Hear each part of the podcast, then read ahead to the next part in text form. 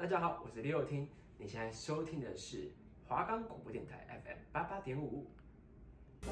喂，你遇见爱情了吗？你的爱情是你向往的样子吗？在每一段爱情都要好好做自己吗？是否要好好重视自己的感受，置顶自己的想法？Hello，大家好，我是爱丽丝，我是兔兔，欢迎收听今天的节目。我们的节目会在每个礼拜二晚上七点半到八点播出。记得准时收听哦。我们的节目可以在 First Story、Spotify、Apple Podcasts、Google Podcasts、Pocket Cast、Sound Player，还有 KKBOX 等平台上收听，搜寻华冈电台就可以听到我们的节目喽。你还是要幸福，你千万不要再找。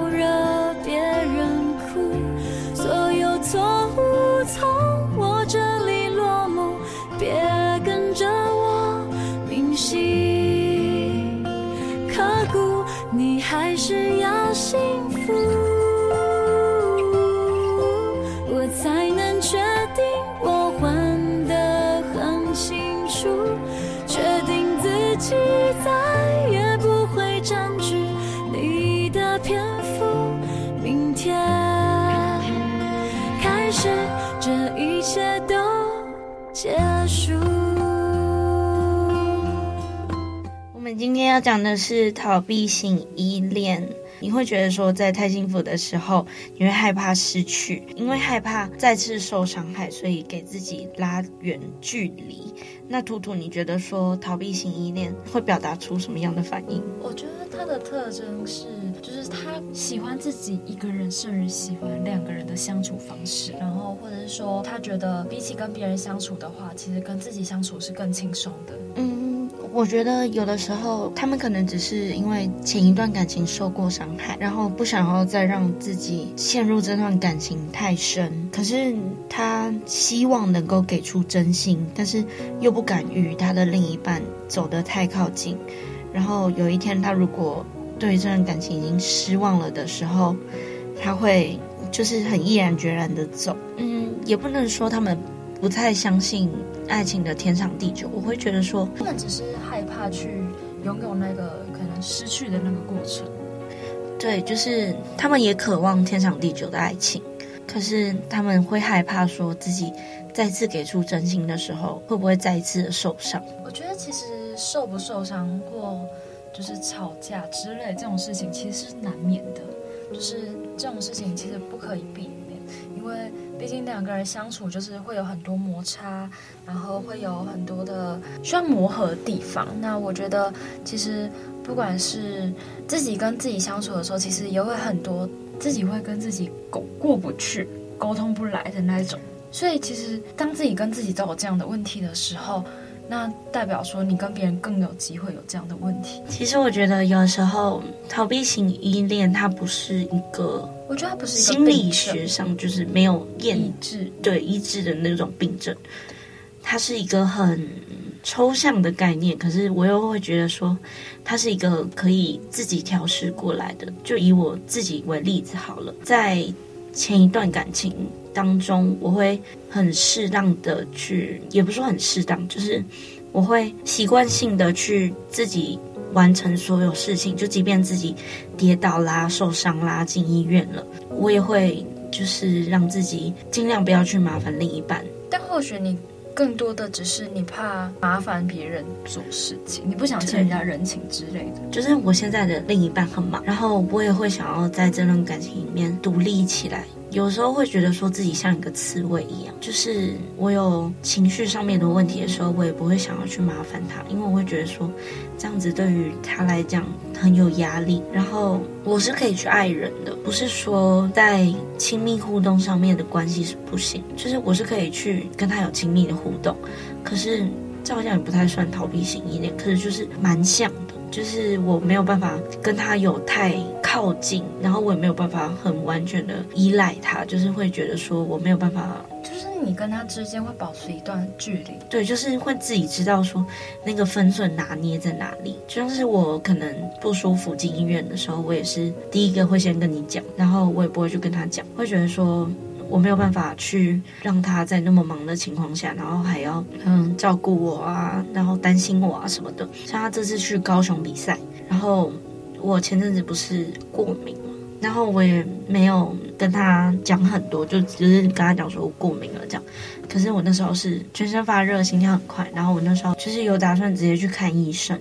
那时候因为课业的关系，所以就没有办法去说呃立马下山看医生，所以就只能去药局买成药，就是过敏药这样子。但其实我觉得你只是因为怕麻烦，然后去选择不去跟他讲述太清楚的细节，然后就跟他说：“哎，你到底真正发生什么事情？”对，就是会自己觉得说我没有办法很依赖他，因为我。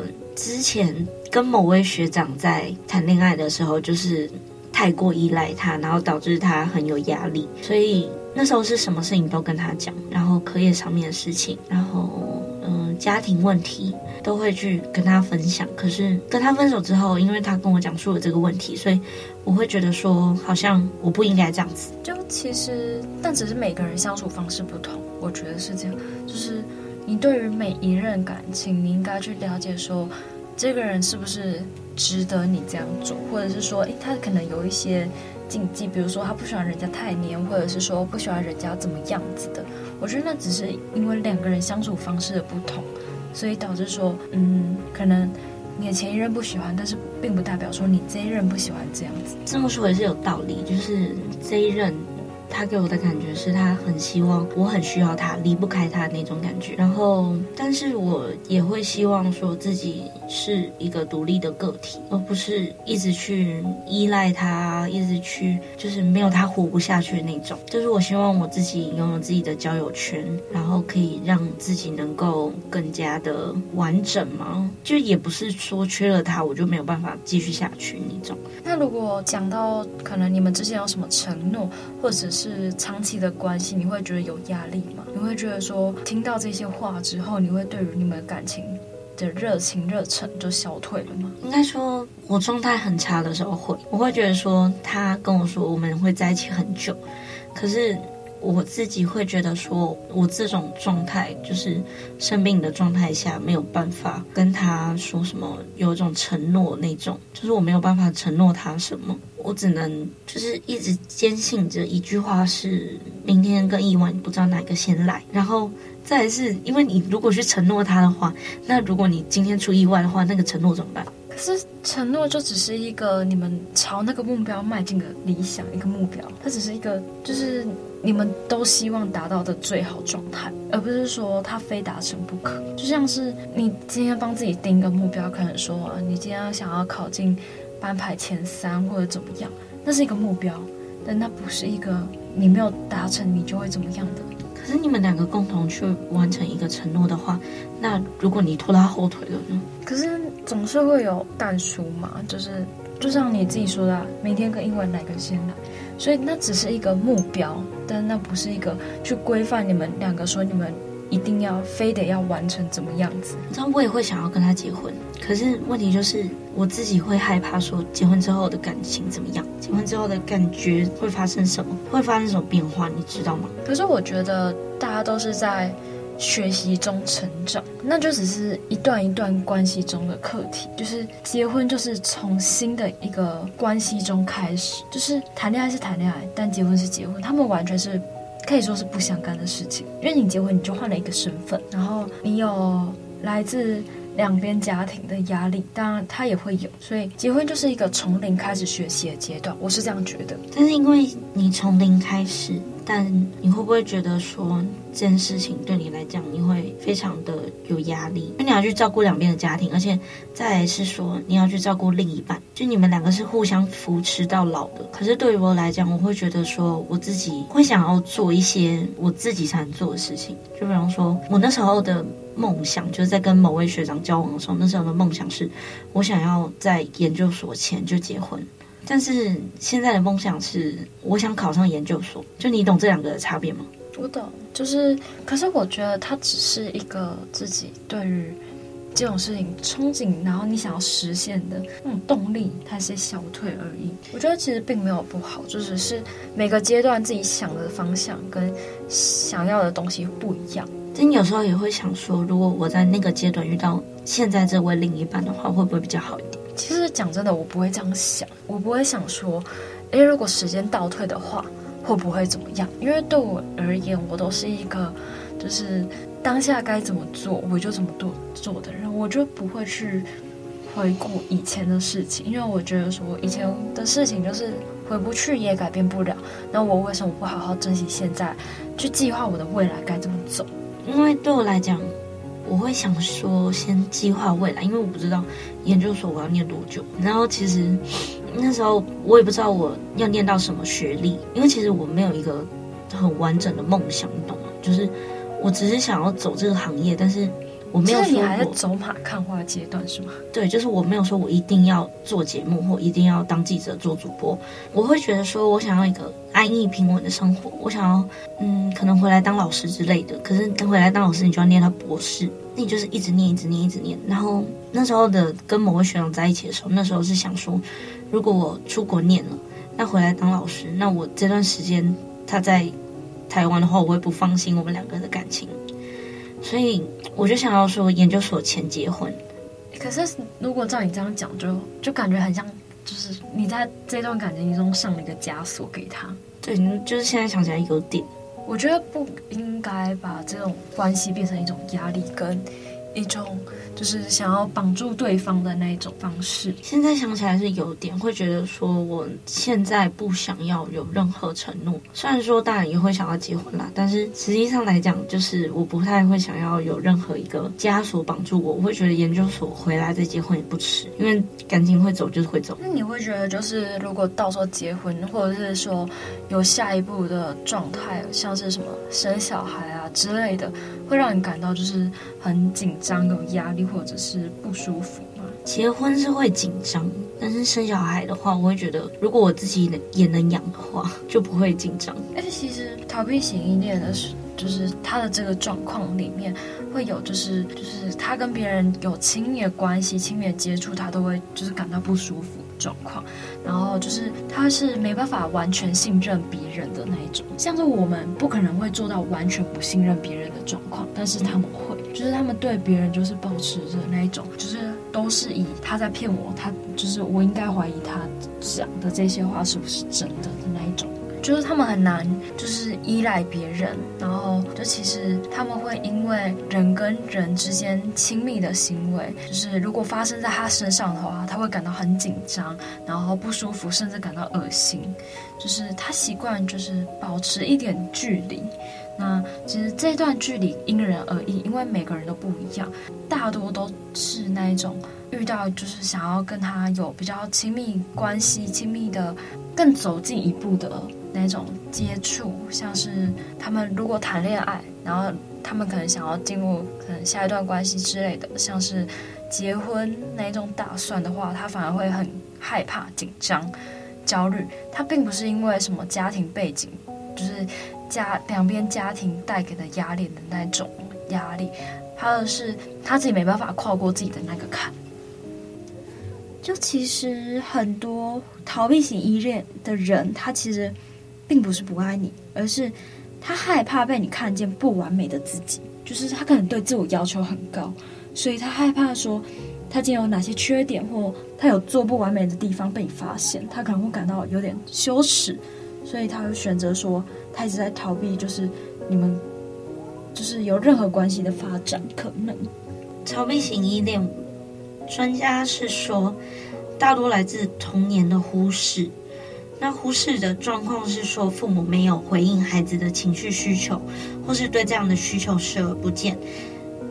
那我觉得说，在我们其实的成长过程中，我们的情绪跟感觉被理解是一件非常重要的事情。我觉得逃避型依恋比任何一般人更渴望去爱对方，渴望去保护对方。但是他因为感到惶恐不安，所以他没办法表现的那么明显的想要去爱你、保护你，然后想要去就是关心这样子。因为常常是说原生家庭都说是影响我们最深的一块。那他小时候因为被忽视。感觉，然后被忽视他的情绪，直到他长大以后，他想要去重视另一半的感情，但他又会感觉到害怕，因为在原生家庭中，他的成长环境并不是这样。就其实他们很需要别人支持他们，对，就是去支持他们有走下去的动力。就是你要先尊重他的需求，倾听他的声音，你这样才能帮助他，就是走出他的那个障碍。然后还有他的那个没办法表达出来的那些情绪，然后但是首先是你要尊重他的私人空间，你不能强制他一定要改变他自己，或者是说你去挖出他的那些缺点，然后去贬低他。我觉得大多大家都要嗯去尊重，不论是自己还是另一半的私人空间，即便你们两个在一起了，但是你们都还是独立的个体。我觉得你要相信他，然后引导他跟肯定他，就是好好改变他，好好支持他，引导他的一个方向。就是你不要扮演一个拯救的人，而是你要让他成为他自己的救赎。就是只有他自己更能够了解他自己。心态吗？就是应该说，只有他自己才能改变他自己，因为。毕竟没有人比他自己更了解他自己在想什么。我会觉得他们是一个很需要受到保护的人，但同时他们又想保护别人，渴望爱别人，他们又会感觉到害怕。那很多另一半可能就会觉得很矛盾。那你会想怎么解决呢？如果是你，我会想要就是静静的等他，因为他总是会改变，只是。他像蜗牛一样，他触角跟他的速度就是比较慢，但是他一定会发现他自己需要做出哪些改变，他自己需要努力什么，但是他并不会跟任何人讲，因为他害怕讲了他会被贬低，他会被看不起那种感觉。那而且尤其是对于那种好胜心比较重的人，他没办法接受自己的失败，所以其实这时候就是陪伴，然后静静的等待，然后去。跟他说：“哎，你很棒，你有进步，你有怎么样的？就是给他，就是你要给他很多鼓励跟支持，这样其实才有办法，就是延续下去你们的就是关系。其实他们有时候也会想要隐藏自己的真实情感，对于他们来讲，有些情绪是不好的，甚至他们会觉得这些情绪很可耻，所以他们选择不接触自己的感觉，也不想让别人知道。”因为他们会觉得说，这些情绪如果像不存在一样的话，就不会有人发现他们是一个糟糕的人。但其实我会觉得有负面情绪，并不是所谓糟糕这个词。就其实负面的情绪，其实每个人都有情绪的起伏改变是很常态的事情。而且我觉得说，其实很多就是那种高冷冷漠的人，他们反而。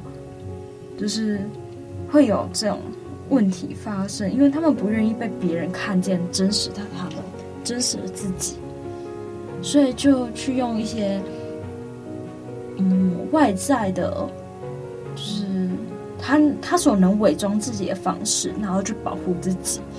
那其实我觉得，就像我之前看过一本书叫《拥抱刺猬》。他其实就是在讲这种这种关系，你要该怎么跟这样的人相处，然后去探讨说，就是你应该要怎么好好保护这样子的人，然后去给他更多的安全感，然后给他一个就是避风港的感觉。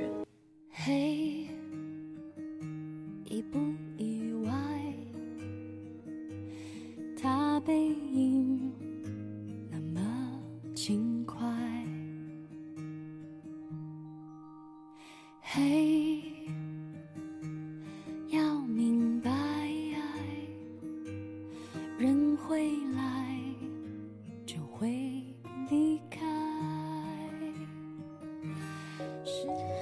觉得啊，逃避型依恋者可以学习如何收起自己的尖刺，然后在一段亲密关系里面互相信任。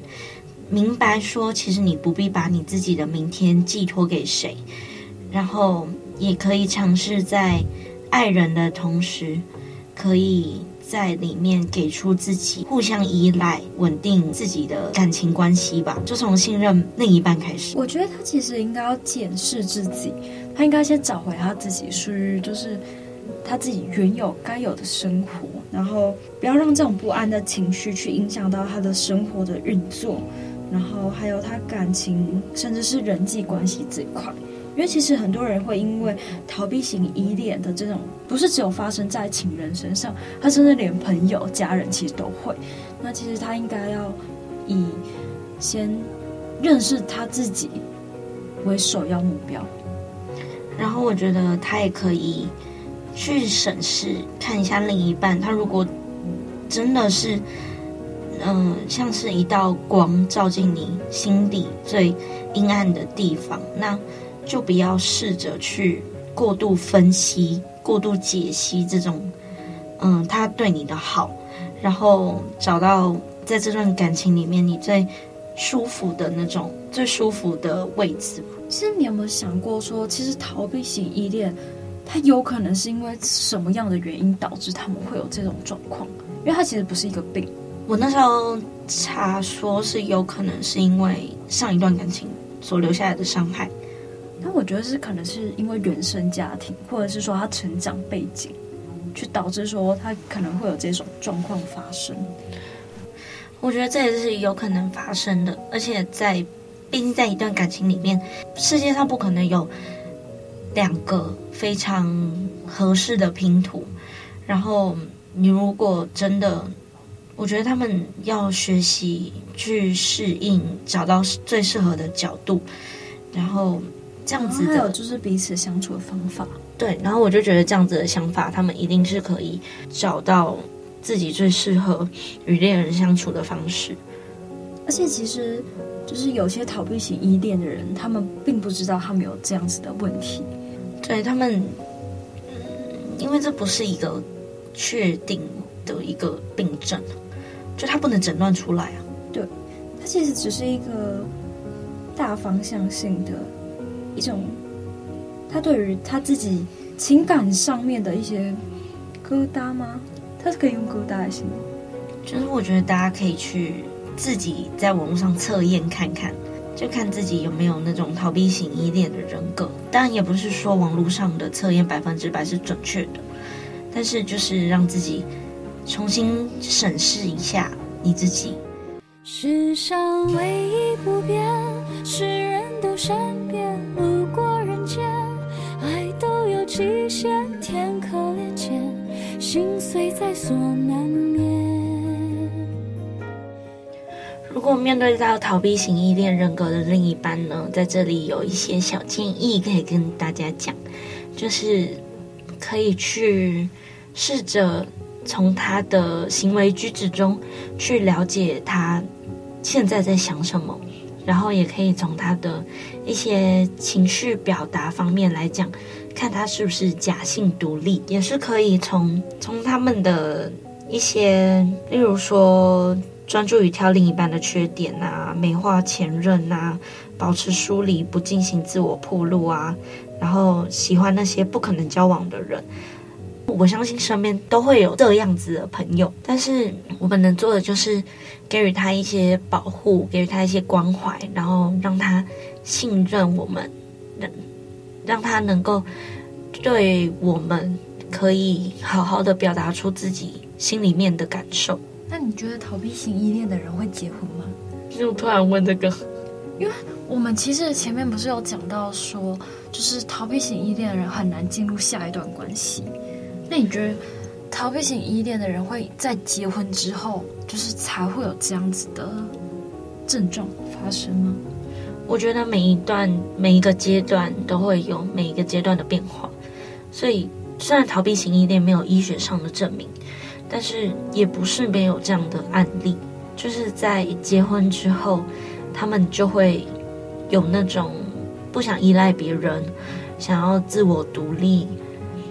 那我们也不能说他是在这段婚姻里面受伤害，他有可能是因为外界的影响，或是他因为自我压力的关系，所以导致他有逃避型依恋。所以其实我觉得在逃避型依恋当中，他有点把自己过得太辛苦，他会选择说他想要尽可能的逃避所有事情，逃避就是那些反对他的人，因为他觉得说，可能跟这些人抵抗就是很麻烦，因为他还要必须。去跟他们解释说啊，我为什么就是要怎么做这样子。然后我觉得关于逃避型依恋结不结婚这件事情，它其实很，我觉得它会造成两个家族之间的问题。就是有些人像是逃避型依恋者，他如果他已经想要结婚，他会会因为说一些亲朋好友，一直说，哎，你结婚就是要怎么样？那你结婚之后就是要怎么样？就是我觉得那很给人家压力。所以他会不会就是更因为这样的事情，然后就是拥有更多挫败感？然后他原本已经跨出那一步。其实身边都会蛮多这种亲戚、好朋友，就是都会讲说你的人生应该怎么样啊，啊，你的婚姻应该怎么样啊？现在台湾大多社会里面还是存在一些比较老派的思想，你有可能就是你生了小孩，那你在你就要在家里面相夫教子啊，那你念那么高学位。然后你就甘愿待在家里面吗？嗯，我自己是不可能这样做。啊对啊，我也是不可能。就是我会觉得说，我自己有能力跟另一半赚一样的钱，那我为什么？凭什么是我在家里面相夫教子？甚至我赚的钱可能还比他多。基本上，我其实对自己的要求就是，我宁愿一直在外面工作挫败，然后跌倒。然后怎么样的，但是我也不要一直在家，就是当一个过生活要看别人脸色的人。我觉得很没有必要去说一定要看别人脸色，因为你的婚姻是你以后要跟另一半组成的家庭，而不是。而且它是一个。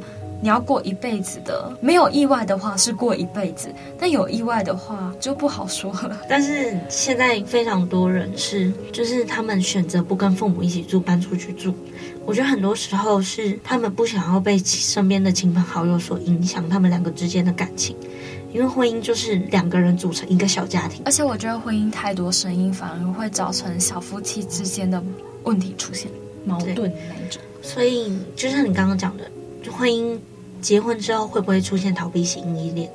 其实这是有可能的。你有可能会因为说你的亲朋好友，可能在过年的时候、你生小孩的时候，在你低潮的时候跟你讲说你要怎么做，你应该要跟你的朋友讲，你应该要跟你的另一半怎么相处。我觉得这对于我们来讲都是一个非常需要去审视的课题，就是需要去审视自己的言行举止会不会严重影响到别人的家庭生活。我觉得每一个人过好自己该过的生活，去尊重、友善、包容每一个人、每一个家庭、每一个，不管是不是逃避型依恋者，或者是说他只是有一点情绪障碍，没办法好好表达出来的人，我们都应该给予更多尊重，然后给他更多他自己的私人空间，给他更多鼓励。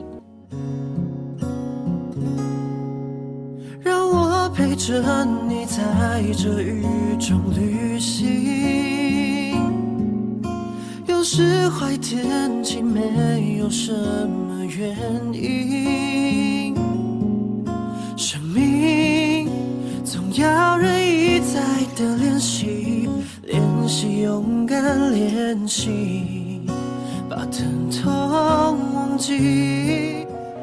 我们现在来到下集预告。那我们下一集要讲的是，为什么现在那么多人会选择单身的生活，而非选择嗯有另外一半谈恋爱的那种生活？其实蛮多人现在都是那种过着顶客族的生活，他们就是追求那种嗯，有些人是追求是谈恋爱，但是不结婚；有些人就是追求他就是连谈恋爱都不要的那一种。就其实现在很多人都会这个样子，对，然后很常在日常生活中遇到只想着自己单身，而不想要去接触恋爱的那种人。